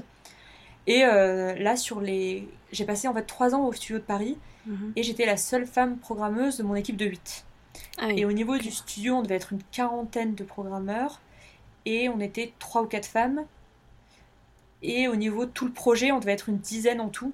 Ah Peut-être une centaine de programmeurs. Enfin, tu vois, au bout d'un moment, il y en a vraiment plus beaucoup. Donc, euh, c'est pas forcément, on va dire, facile au quotidien, dans le sens où je pense que c'est pas toujours facile d'être, euh, on va dire, l'intrus dans un groupe. Quand t'as personne qui te ressemble, euh, forcément, tu vas être plus remarqué. Et, et c'est vrai, en fait, pour tout type de différence. Par exemple, si tu es euh, la seule personne noire dans un groupe de personnes blanches, bah, ça va être la même chose en fait. Mhm. Ou si tu es euh, la seule personne handicapée dans un groupe de personnes valides, voilà, tu, retrouves toujours ce côté où tu, tu détonnes un petit peu par rapport au reste du groupe. Après, moi, à titre personnel, j'ai pas eu de, j'ai pas eu de problème. j'ai été dans une équipe qui était très ouverte et bienveillante. Et, et c'est super important en fait j'ai réussi à m'entourer. Enfin voilà, j'ai eu de la chance de tomber dans une équipe qui l'était. Mhm. Et euh, après, ça m'a pas empêché de, parler sur le sujet. J'ai beaucoup parlé voilà de, euh, du féminisme. Euh, mhm. voilà, j'étais très engagée. en plus, en parallèle, je m'étais inscrite. Enfin, je suis bénévole chez Woman in Game, qui est une association qui promet, qui promeut la mixité dans le jeu vidéo. Ok. Et c'est vrai que j'étais pas mal active. Alors, pas active dans l'association, je faisais pas partie du bureau ni quoi que ce soit, mais c'est vrai que été pas mal bénévole euh, quand il y avait des événements pour bah, voilà, aller parler à des, gens plus jeunes. Euh, on allait à la Paris Games Week par exemple pour parler mhm. à, à, des jeunes femmes qui, savaient, qui cherchaient ce qu'elles voulaient faire. Enfin voilà, ce genre de truc, j'ai essayé d'être assez proactive. Euh, ou même parler à Ubisoft. Plusieurs fois, j'ai tenu un stand One Game pour expliquer bah, en fait, comment on peut faire un environnement de travail qui soit plus inclusif. Mhm. c'est vrai que c'était très orienté sur la mixité euh, de genre, mais euh, bon, je pense qu'après on peut l'extrapoler aussi sur, plein d'autres points. Euh, mais donc voilà, ça. Je... pense que ça va dans le mieux, qu'il y a de plus en plus de femmes dans cette, dans cette industrie, mhm. qu'il y a de plus en plus. On se rend compte en fait qu'on a besoin d'avoir plus de femmes, mais plus de mixité en général. Mhm. Parce qu'en fait, tu te rends compte que quand un groupe est homogène, bah, c'est toujours un peu les mêmes idées qui viennent. Et il suffit que tu amènes un, élément qui a un autre vécu et tout de suite, il y, a beaucoup plus d'idées qui, vont se créer. Mm. Et je pense qu'on est dans un milieu créatif, euh, c'est important de ne pas se fermer des portes, de se dire quand tu fais un jeu, tu fais pas un, jeu juste pour, on va dire, euh, des Américains euh, entre 15 et 20 ans. Hmm. Il y a un moment tu te dis, bah non, je fais un, jeu pour le monde entier. Et euh, bah, il y a tout type de profils qui sont là. Hmm. Et sauf qu'en fait, si dans ton équipe, tu que des gens qui sont des Américains, on va dire, de 25 ans, parce que pour, pour être dans la boîte, mais tu, tu, vois, ça va pas marcher. En fait, il y a un moment, tu vas retomber sur les mêmes idées. Et même avec toute la bonne volonté du monde, hmm. tu vois, moi, je peux essayer de comprendre le vécu d'autres personnes, mais je pourrais jamais euh, parlait, on parlait à leur place, en fait. Ça, n'aurait pas de sens du tout. Et c'est pour ça que c'est important d'avoir euh, des gens d'horizons très divers dans l'équipe. Et donc, c'est pas encore le cas, clairement. Euh, alors, en tout cas, à Ubisoft et dans l'équipe dans laquelle moi j'étais, voilà, il y avait énormément de, progrès à faire sur le sujet. J'ai envie de dire que ça va vers le mieux. Là, par exemple, donc, à la sortie de Breakpoint, je suis passée sur un nouveau projet sur lequel je ne peux rien dire, euh, encore une fois. Oh, mais euh, n'aura pas d'exclusivité. voilà, pas d'exclusivité. Mais tu vois, là par exemple, on est 8 programmeurs et programmeuses gameplay, et on est déjà deux femmes et une personne non binaire. Et donc en fait, tu vois, tout de suite, euh, ça, ça change un petit peu le rapport, tu vois. Je, me sens beaucoup moins à part. Alors, je ne l'étais pas dans mon équipe, tu vois, j'étais bien intégrée, mais c'est vrai que, tu vois, quand je parlais un peu de ah bah tiens, euh, un tel, enfin un tel fait souvent des, blagues un peu sexistes. Euh, moi je trouve ça gênant. Mm. Bah quand t'es la seule personne à dire ça, euh, tu vas vite être remarqué en tant que ah bah oui t'acceptes pas les blagues, t'as pas l'humour. Mm. Alors que si tu commences à t'es trois personnes à dire ah oui mais en fait moi ces blagues là elles me gênent, bah forcément ça permet de, dire ah oui en fait on arrête les blagues comme ça quoi. Ouais, dès que t'as un, un peu plus de points en fait en étant un peu plus nombreux et donc tu te sens moins seul et tu oses plus dire quand il y a un problème au final que. Euh, bah c'est ça, tu, te sens plus à l'aise en fait pour, pour, en parler et puis pour euh, dire bah en fait voilà moi je veux être dans un environnement de travail qui soit sain et mhm. voilà. Après voilà on va pas se mentir, hein, il y, a des, y a des problèmes dans l'industrie du jeu vidéo. Euh, mais voilà, j'ai envie d'être optimiste, j'ai envie de me dire que ça va aller pour le mieux, qu'il y a encore beaucoup de travail à faire, il y a beaucoup de mentalité à faire évoluer. Euh, mais bon, c'est aussi un reflet de ce qu'on a dans notre société, c'est que bah, il y a un moment où on voit pas beaucoup de, femmes à des postes de, à haute responsabilité, et c'est vrai aussi, euh, voilà, à Ubisoft, c'est vrai dans plein de boîtes. Euh, bah, il y a un moment, il faut que ça, ça change, et ça viendra mhm. avec le temps. Alors, on peut évidemment et on doit faire des efforts pour que ça aille de mieux en mieux. mais voilà, je pense que ça, que ça va aller. Voilà, je, dirais ça. Ouais, et puis il y a aussi tout le côté, le comment en fait maintenant les jeux vidéo se développent avec euh, notamment Twitch et comment en fait aussi il y a de plus en plus de filles joueuses. Et donc forcément il faut aussi euh, répondre à ce public-là et, euh, et, et de et essayer enfin le, le, côté que tu disais au début que tu considérais pas par exemple les Sims comme un jeu vidéo il y a le il y a, y a un peu ce côté où il y a des jeux de filles et des jeux de garçons. Alors les jeux de garçons, c'est du pan Call of Duty, euh, tout ça machin, et les jeux de filles, c'est un peu plus, ouais, bah, comme tu disais, euh, les Sims ou même euh, Candy Crush ou des trucs comme ça, quoi. Alors qu'au final, enfin, là encore, enfin, il y a, y a, comme tu disais, t'as as adoré Assassin's Creed, et pourtant t'es une fille, donc je veux dire, ça, faut, il y a de plus en plus maintenant, je trouve, une évolution vers répondre à un public plus large euh, et pas que euh, viser justement cette population de euh, masculine blanche de jeunes ados jeunes adultes et que en fait ça peut parler à tout le monde et même aussi même aussi dans l'évolution des personnages par exemple style Lara Croft qui était hyper sexualisée etc enfin maintenant les personnages féminins ils essayent de plus en plus d'être moins justement sexualisés et le fait qu'il y ait de plus en plus de joueuses et aussi des développeuses fait que euh, il y a ce nouveau point de vue qui peut venir et être mieux accepté quoi. Bah c'est ça, bah typiquement euh, là au moment où on parle, euh, assez récemment il y a le jeu The Last of Us 2 qui est sorti mhm. et le, le, personnage principal c'est une femme lesbienne et c'est un personnage mais qui est juste incroyable de badassitude quoi et, et pas parce que enfin elle, a des gros muscles et elle tape tout le monde c'est plus vraiment un personnage qui est bien construit euh, qui, est fort, mais euh, qui est pas dans une version. En fait, c'est pas euh, un homme qui est sous. Enfin, comment dire Les caractères d'un homme. Les caractères d'un homme mis sur, mis sur un caractère sur un personnage physique de femme. Voilà, j'aurais pas mieux dit. Et en fait, non, c'est pas ça, c'est un vrai personnage féminin qui a été construit, qui a, qui a du sens, qui est complet. Mais c'est juste que bah voilà, c'est un, personnage fort que tout le monde peut avoir envie de jouer quoi. Et ça, je trouve ça super qu'on ait de plus en plus comme ça une meilleure représentation, euh, parce qu'en fait, euh, on ne s'identifie pas tous euh, à une, à une femme blonde très fine qui fait du, mannequinat. Mm. En fait, on n'est pas toutes comme ça, on n'est pas tous comme ça, et on a aussi envie, nous aussi, nous projeter dans des personnages qui sont des personnages forts, euh, des personnages qui sont sans enfants, des personnages qui sont avec enfants, des personnages qui sont hétérosexuels, des personnages qui, qui sont lesbiennes et tout ça. Enfin voilà, euh, il y a de plus en plus de représentations et c'est chouette parce que ça peut parler à de plus en plus de monde. Et euh, comme tu disais tout à l'heure, voilà, on avait un peu la catégorie jeu pour garçons, jeu pour filles, et on se rend compte qu'aujourd'hui, bah voilà, il y a autant de joueurs que de joueuses. Et même si c'est vrai qu'ils jouent pas tout à fait euh, aux mêmes catégories de jeux, il y a quand même des jeux qui sont très très mixtes. Et euh, c'est pour ça que moi j'aime bien, en fait, de plus en plus, on dit, on n'imagine plus notre, euh, notre joueur, on va dire typique, comme en disant bah voilà c'est un homme ou c'est une femme, mais ça va plus, bah voilà ça c'est quelqu'un qui recherche de l'exploration, ça c'est quelqu'un qui recherche du challenge, ça c'est quelqu'un qui recherche le côté social dans les jeux.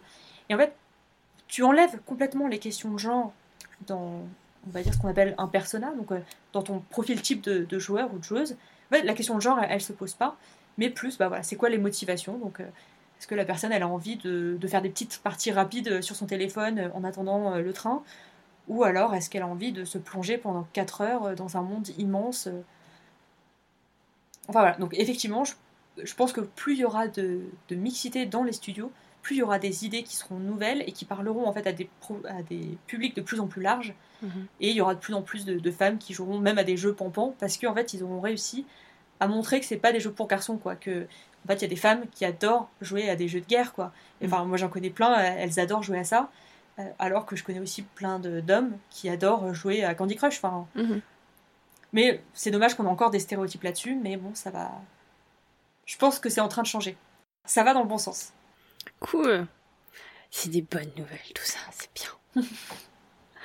Après, je suis euh, très optimiste. Hein, euh, mm. Je, je, bah, je, peux évidemment pas prédire ce qui va se passer dans l'avenir, mais j'ai envie de croire que, que, y a, que ça va aller vers le mieux et que surtout on va réussir en fait à, avoir vraiment une industrie qui soit inclusive pour tout le monde.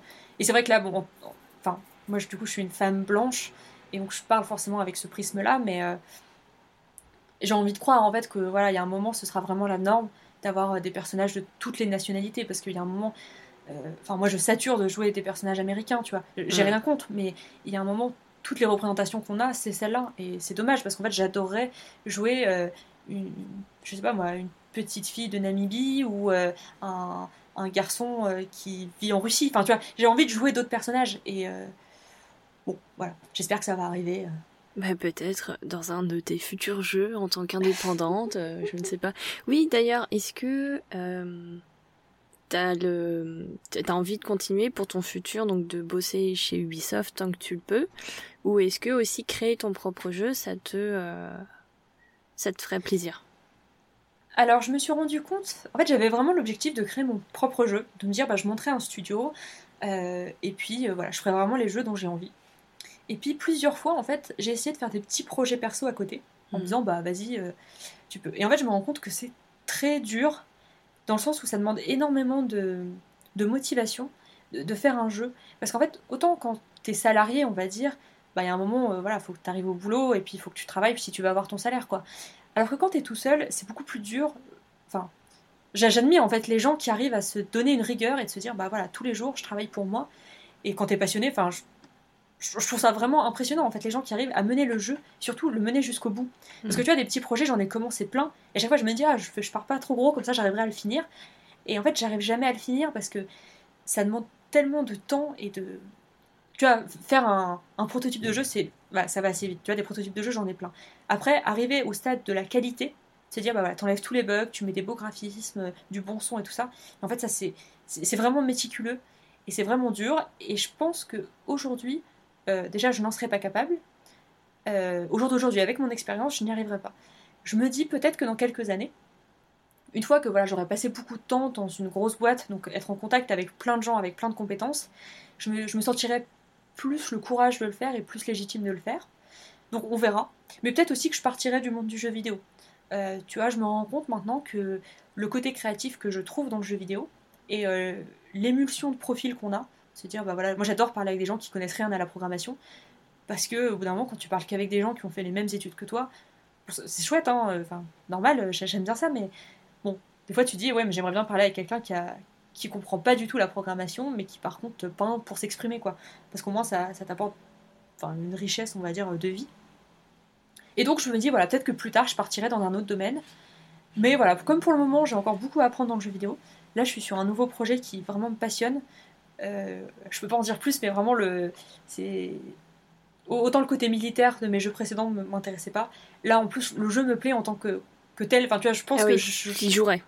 Voilà, j'y jouerais. Et c'est exactement ça ma motivation, c'est de me dire ah ouais mais en fait si tu jouerais, bah faut pas qu'il bug parce que tu enfin ça te donne en plus une motivation de se dire bah, ok bah, je veux qu'il soit bien et je veux pouvoir apporter des idées parce que c'est ce que moi j'aimerais bien euh, pour pouvoir jouer mhm. donc j'ai vraiment bon espoir que, que ce jeu là se passe bien et, euh, et voilà et après une fois qu'il sortira euh, je sais pas quand on verra ce que les autres projets qu'on me propose tu vois si on me propose rien qui me fasse vibrer autant bah je me dirais bon bah ok vas-y je fais autre chose enfin c'est l'avantage de l'informatique en fait c'est que tu peux travailler dans tellement de domaines. Enfin, tu, tu peux travailler pour euh, une, une, ONG, tout comme tu peux travailler pour une banque, ou tu peux travailler pour l'armée, enfin, euh, ou pour un, un, un, projet de recherche, euh, mhm. ou sur le, spatial. Enfin, quand je vois en fait mes, mes amis qui viennent de la même école que moi, quand je vois les métiers qu'ils font aujourd'hui, mhm. mais c'est, c'est aux antipodes de ce que moi je fais au quotidien. Et du coup, c'est super en fait, parce que ça, ça ferme pas vraiment de porte d'être en informatique. Quoi. Tu dis, bah voilà, tu peux vraiment travailler dans plein de milieux. Et donc, euh, on verra bien. Trop bien. Ouais, pour en revenir aux jeux indépendants, je sais pas si tu connais, mais euh, sûrement, euh, la développeuse du dimanche sur YouTube. Donc c'est euh, une nana qui a qui développe en fait son propre jeu en indépendant et qui fait des vlogs pour montrer justement quelles sont l'avancée, de comment elle avance, comment que ça se passe, les bugs qu'elle a rencontrés, etc. Et c'est vraiment génial pour suivre, même quand on n'est pas euh, quand je je suis pas une grosse gameuse non plus, je euh, je sais pas coder ou quoi que ce soit, mais je trouve ça super intéressant de voir la progression, comment comment ça évolue, comment elle aussi elle, réagit en fait aux problèmes qu'elle rencontre, euh, sa baisse de motivation ou non, euh, voilà. C'est super euh, c'est super intéressant donc si vous voulez aller voir ça, je mettrai les liens dans, dans la description mais je pense que tu la connais. Enfin, que tu suis. Oui. en fait, il se trouve qu'elle est aussi dans l'association Women in Game. Ah oui, ok. Et donc, en fait, on s'est croisés plusieurs fois justement à des événements. et plusieurs fois parce que en fait, on a participé toutes les deux à des conférences pour parler un peu de, du quotidien euh, de travailler dans l'industrie du jeu vidéo euh, en tant que femme et tout ça. Mhm. Donc euh, oui, on s'est croisés plusieurs fois. Et bah voilà, je suis vraiment admirative en fait qu'elle ait réussi aussi longtemps à garder sa motivation sur un jeu. Surtout que elle, en tant que designeuse, bah, c'est pas du tout les mêmes compétences que moi j'ai par exemple en programmation. Mhm. Mais au final, il y a la, la même volonté de créer, de créer un, un, jeu sur lequel les gens vont passer du temps et vont apprécier. Mhm. Et donc, mine de rien, même avec des profils très différents, bah voilà, t'as as vraiment le même objectif au bout, quoi. Ouais. Euh, alors, on va arriver aux petites questions finales. Qu'est-ce que. Euh, est-ce que tu as eu des rôles modèles au cours justement de tes études? Ou est-ce que. Euh, tu vois, pour garder cette motivation, parce que je suppose que ça n'a pas été tout le temps tout rose, ou. tu vois et, est-ce que tu as eu des, des gens qui t'ont inspiré comme ça pour euh, c'est pas facile comme question. J'aurais peut-être dû te la poser en avance. J'ai ah Des fois, je le fais. Des fois, j'y pense et là, raté. Euh, alors, j'ai eu de la chance. Alors, ça va être extrêmement pathos, mais bon, je vais quand même le dire. J'ai eu de la chance euh, d'être dans une famille où mes parents m'ont vraiment poussé à aller au plus loin de ce que je pouvais. Et ils avaient fait aussi des études. Et donc, c'était vraiment le côté, bah, tu fais ce que tu veux, tu choisis la filière que tu veux, mais par contre, tu donnes à fond pour y arriver. Mhm. Et donc ça, je trouvais ça inspirant. Enfin, tu vois, mon père qui était pilote de ligne, euh, je trouvais ça incroyable en fait. Euh, euh, il venait d'une famille un, peu modeste et se dire, bah voilà, il, a réussi à faire ça. Et je trouvais ça super inspirant de se dire, ah ouais, en fait, quand tu veux, tu peux vraiment y arriver. Alors, bon, avec du recul, je me rends compte que on a tous de la chance, on a des privilèges et tout ça. Donc voilà, je garderai pas cette idée de quand on veut, on peut. mais je pense que quand on veut, on peut donner beaucoup d'efforts pour aller là où on veut. Et par coup de chance, ça peut marcher. Voilà, je nuancerai un petit peu plus mon propos. Mais, mais voilà, en tout cas, c'était très inspirant de se dire, bah voilà, on, peut y arriver. Après, il y a personne qui me vient en tête. ça peut être des gens de, ton entourage comme des gens ultra connus. Hein, c'est, Ouais, bah, je dirais la personne avec qui je vis.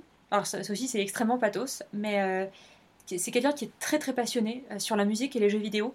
Et vraiment, j'ai été infusée de cette passion. Mhm. Et du coup, ça m'a donné envie, moi aussi, de me dire Ah ouais, moi aussi, je veux créer.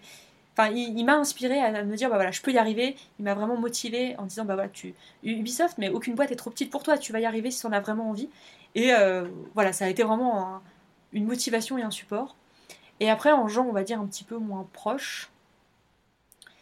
Euh, j'ai rien qui vient. J'ai plus en fait, par exemple, j'adore le jeu Hollow Knight et j'en parle tout le temps, mais j'adore ce jeu. Et c'est plus l'objectif de dire un jour, moi aussi, je ferai un jeu que j'estime aussi réussi que Hollow Knight. Là, c'est vraiment plus de se dire, bah voilà, ce jeu pour moi, c'est la quintessence du jeu vidéo.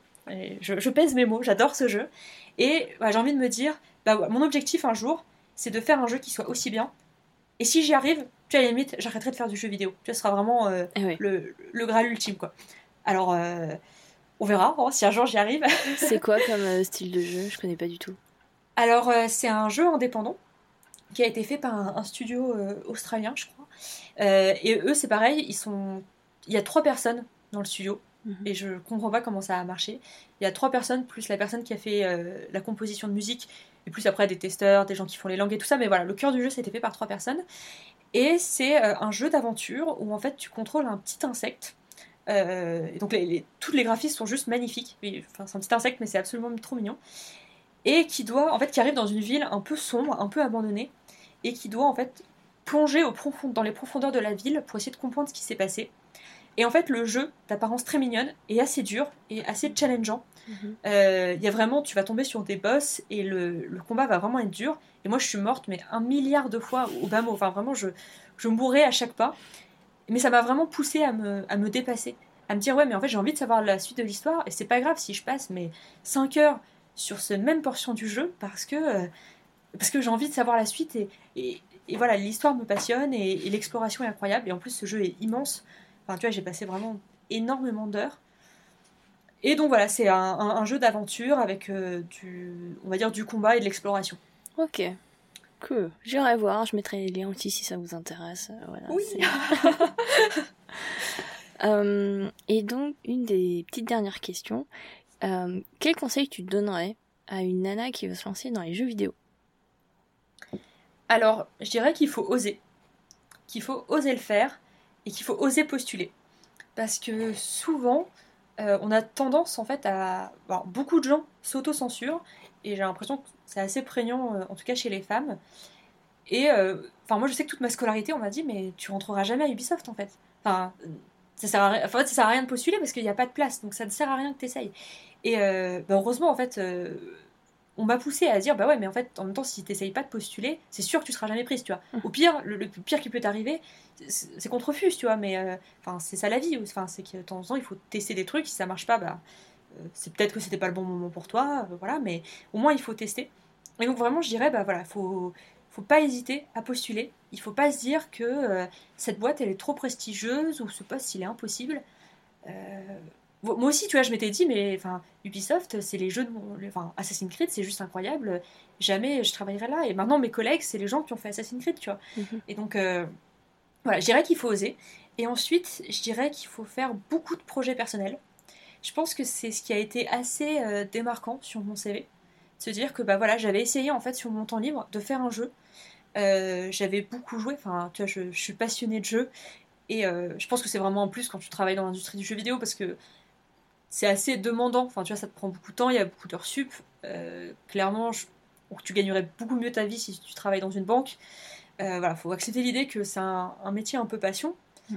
même si je pense qu'il faut quand même respecter les gens qui travaillent dedans et les rémunérer à la hauteur de leur travail.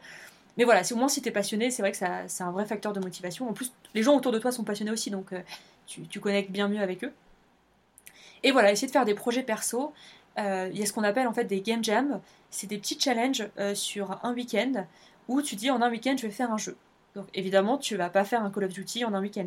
Mais ça va être des, tout petits projets, des trucs qui, qui, seront, qui sont buggés, qui marcheront pas, mais au moins de, en trois jours, tu, passes de l'idée à la réalisation. Et c'est un sentiment qui est vraiment exaltant. Et euh, ben, il y a plein de jeux, en fait, qui, des vrais jeux qui après sont sortis. L'idée principale avait été trouvée en Game Jam. Et puis après, ils se sont dit, en fait, c'est une bonne idée. Vas-y, on va travailler un an pour en faire un, vrai jeu complet. Mhm. Et ça, je pense que c'est une super expérience. Euh, donc voilà, essayer d'apprendre sur euh, Unity. Moi, c'est vrai que j'aime beaucoup Unity parce que c'est très pratique pour les programmeurs euh, ou les gens qui ont des bases en programmation. Parce que voilà, il y a aussi le moteur Unreal qui existe, où là, ça demande un peu moins de programmation parce que il y a beaucoup de choses qui se font, on va dire, avec en nodal. Donc en gros, tu as des boîtes qui font des trucs et toi, tu fais des liens entre les boîtes. Donc par exemple, tu vas avoir une boîte euh, position, une boîte personnage, et en fait tu relis les deux, et donc du coup ta paf, t'as la position du personnage. Enfin, je schématise hein, évidemment. Mais voilà, des fois c'est plus accessible pour les gens qui ont moins de compétences en, informatique. Mais sachant que ça reste quand même bien d'en avoir parce que bah, tu deviens beaucoup plus autonome sur l'outil. quoi. Ouais. Mais, mais voilà, je dirais euh, faire des projets. Et, ça vaut même si, si c'est des gens qui sont artistes. Enfin voilà, à un moment, il faut avoir un portfolio. quoi. Mhm. Euh, donc voilà, c'est les, deux conseils. Osez le faire et euh, entraînez-vous, quoi, entre hmm. guillemets. Ok, super. Question un peu où euh, moi je vais en profiter aussi. C'est quoi tes recommandations de jeu Eh ben, Hollow Knight. Évidemment, j'adore ce jeu. Hollow Knight, ok. voilà, je pense que c'est un excellent jeu indépendant. Ok. Ensuite, je dirais Zelda Breath of the Wild, qui qui est extrêmement connu et qui, pour moi, euh, presque révolutionne euh, les jeux en monde ouvert. Euh, tu vois, au début, je voulais pas trop y jouer, et j'ai commencé à y jouer, et j'ai été happée, et chaque moment était magique. Alors que pourtant, tu te dis, mais bon, c'est quoi les nouveautés de ce jeu, tu vois? Et en fait, c'est tellement bien fait. tu vois, le fait d'avoir un, delta plane dans le jeu, c'est un sentiment, mais qui est incroyable. Enfin, t'as vraiment l'impression d'y être. Et voilà, je pense que c'est vraiment un excellent jeu. Et ensuite, en jeu un peu plus de défoulement, moi j'aime beaucoup Binding of Isaac. Donc euh, j'en parlais tout à l'heure. Donc c'est un, jeu où chaque partie est différente. Mhm. Et c'est vraiment un jeu qui, au début, est un, peu challengeant parce que voilà, faut réussir à maîtriser euh, les contrôles. Et il y a énormément. De... En fait, tu vas apprendre beaucoup de choses sur le jeu. Enfin, il y a beaucoup de secrets dans le jeu. Et donc au début, bah, tu es complètement perdu, tu sais pas à quoi servent les objets, tu testes. Alors des fois, euh, bah, c'est des mauvais objets, donc tu te plantes.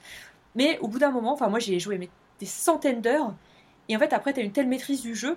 Alors, je dis pas que je, suis excellente au jeu, hein, mais j'ai juste que j'y ai beaucoup joué. Et que tu. Tu vois, tu, tu peux discuter avec quelqu'un en même temps que tu joues, quoi. Parce que ça devient vraiment naturel de jouer. Et tu as une. Alors, j'ai que le mot en anglais, mais. Euh, une certaine masterisation euh, du jeu, quoi. Tu. Tu es complètement à l'aise. Tu le maîtrises. Ouais, voilà. Bah, en fait, tu maîtrises, oui, c'est vrai que c'est. c'est plus simple comme mot. Mais. Euh, mais voilà, on va dire que c'est les trois jeux qui sont très différents, qui n'ont pas grand chose à voir. Mais Et sinon, ah si, si par contre j'en rajouterais un, le jeu qui s'appelle Gris, comme la couleur, et qui est un chef-d'œuvre de beauté.